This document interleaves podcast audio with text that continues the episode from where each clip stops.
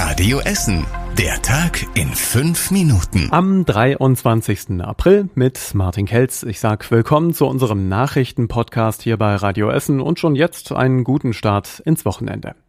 Auch heute war sie natürlich ein Schwerpunkt für euch und auch für uns hier in der Radio Essen Redaktion. Die Corona-Notbremse, die ab Mitternacht gilt, also in der Nacht von Freitag auf Samstag, wenn die ersten Schritte in Kraft treten. Spürbar wird das neue Infektionsschutzgesetz vor allem durch die Ausgangssperre in der Nacht. Das bedeutet, niemand darf mehr draußen unterwegs sein, außer in Notfällen und von und zur Arbeit.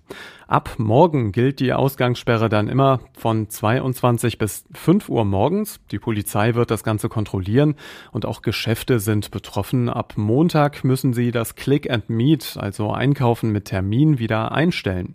Dann könnt ihr nur noch Dinge abholen, die ihr vorher bestellt habt. In den Laden kommen wir also nicht mehr. Außerdem gibt es noch weitere Verschärfungen der Corona-Regeln. Bei Friseuren und bei der Fußpflege gibt es strengere Regeln. Da braucht jeder Kunde ab Samstag immer einen negativen Corona-Test, der maximal 24 Stunden alt sein darf. Außerdem muss eine FFP2-Maske getragen werden. Das gilt übrigens ab morgen auch für alle Busse, Bahnen und für die Haltestellen bei uns in Essen. Das heißt, die OP-Maske oder die sogenannte Alltagsmaske, die reicht dann nicht mehr. Nach BioNTech und AstraZeneca gibt es in Essen ab sofort den dritten Impfstoff im Impfzentrum. In den Messerhallen in Rüttenscheid wird jetzt auch das mRNA-Vakzin von Moderna gespritzt. Bisher ist dieser Impfstoff vor allem für die Impfungen von Krankenhaus- und Pflegepersonal genutzt worden, aber noch nicht im Impfzentrum selbst. Moderna kommt aus den USA. Die Wirksamkeit des Covid-19-Impfstoffs liegt nach Untersuchungen bei 94,5 Prozent. Die Essener Polizei hat dazu aufgerufen, möglichst keine Anfragen zu den neuen Corona-Verordnungen an das Polizeipräsidium zu richten. Die Polizei sei nicht zuständig, wer aber was wissen will, sollte stattdessen das Bürgertelefon der Stadt Essen oder die Corona-Hotline des Landes NRW anrufen. Auch auf radioessen.de gibt es ganz viel Hilfestellung und viele Tipps zu den neuen Regeln. Immer mehr Essener lassen sich beraten, weil sie oder Angehörige in die Fänge von Sekten geraten sind. Die Zahl der Anfragen sei um 10 Prozent gestiegen auf jetzt knapp 1100 im Jahr. Das sagt die Essener Beratungsstelle Sekteninfo. Deutlich mehr Anfragen gab es zu Vertretern von Verschwörungstheorien. Weitere Schwerpunkte waren Angebote von esoterischen Heilern, unseriöse Coaching-Angebote oder auch Scientology. Viele Hintergründe zur Organisation gibt es für euch auf radioessen.de. Ich hatte an dem Tag echt Grummeln im Bauch und heute ist es unter ganz anderen Vorzeichen für viele Essener Schüler soweit gewesen. Es ging heute in die allerersten Abiturprüfungen für dieses Jahr. Und viele Abschlussklassen sind unsicher, die hatten in ihrem letzten Schuljahr praktisch keinen normalen Unterricht mehr.